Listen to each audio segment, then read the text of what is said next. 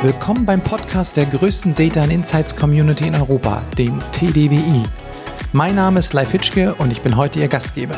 Viel Spaß bei der Folge.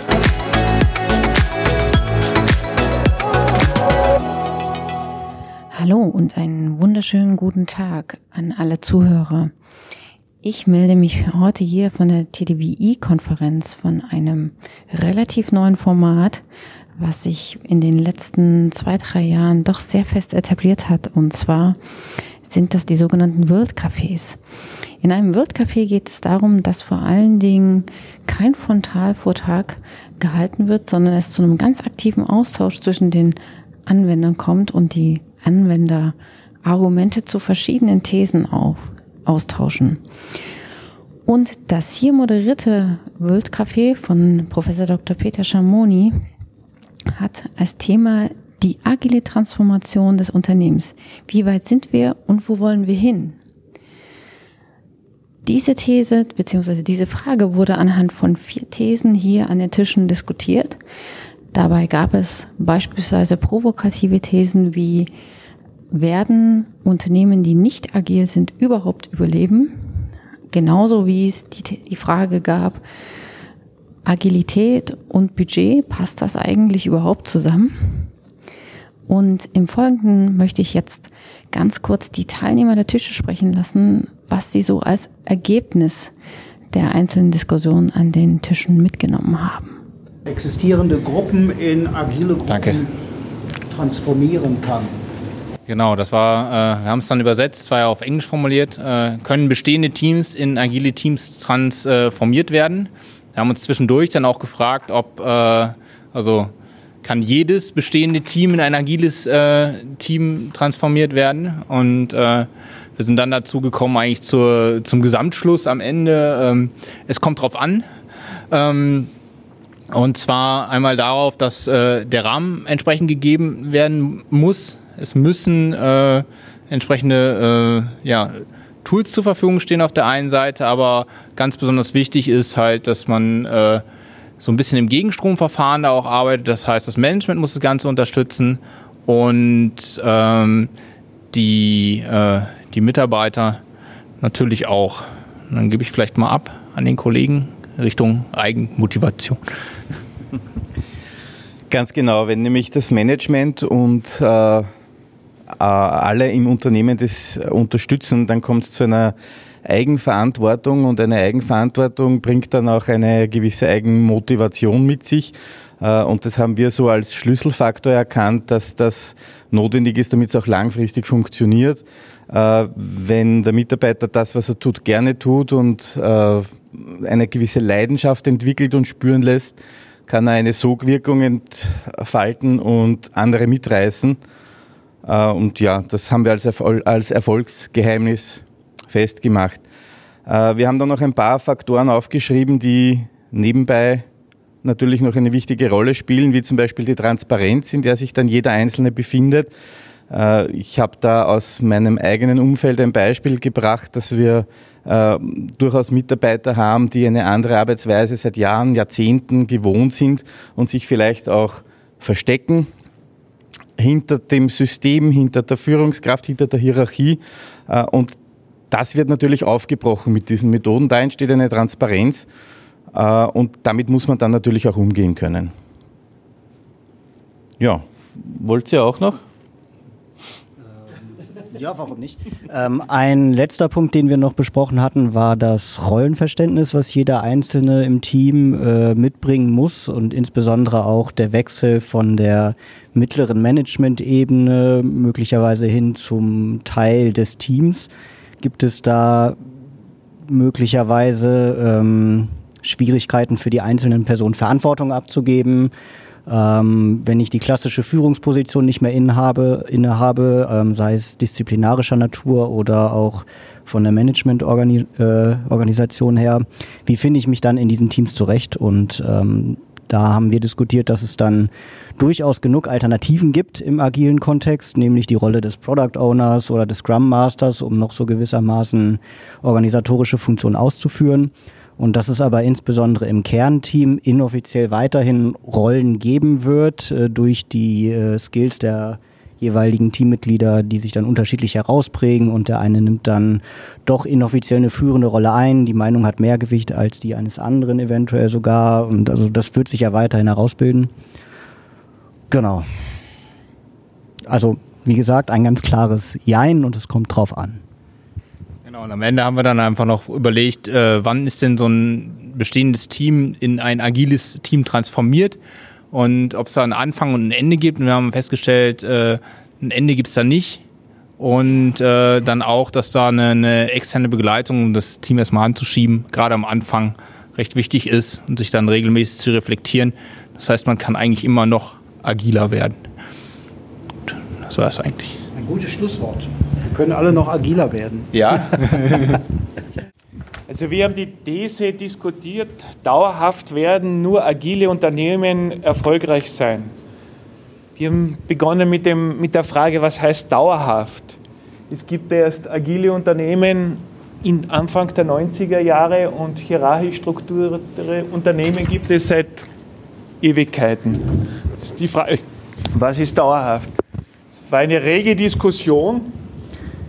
Wir haben gesagt, ganz wichtig ist hier der menschliche Faktor. Äh, wie schaut es aus?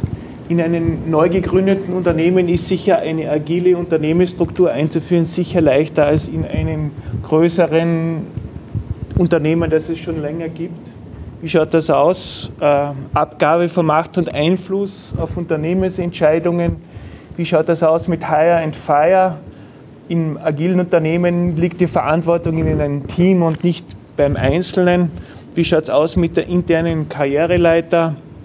Und solche Themen haben wir diskutiert. Äh, genau, die Frage war auch noch, kann es gemischte Strukturen in einem Unternehmen geben, dass also ein Teil des Unternehmens agil arbeitet und ein Teil ähm, klassisch nach Wasserfall?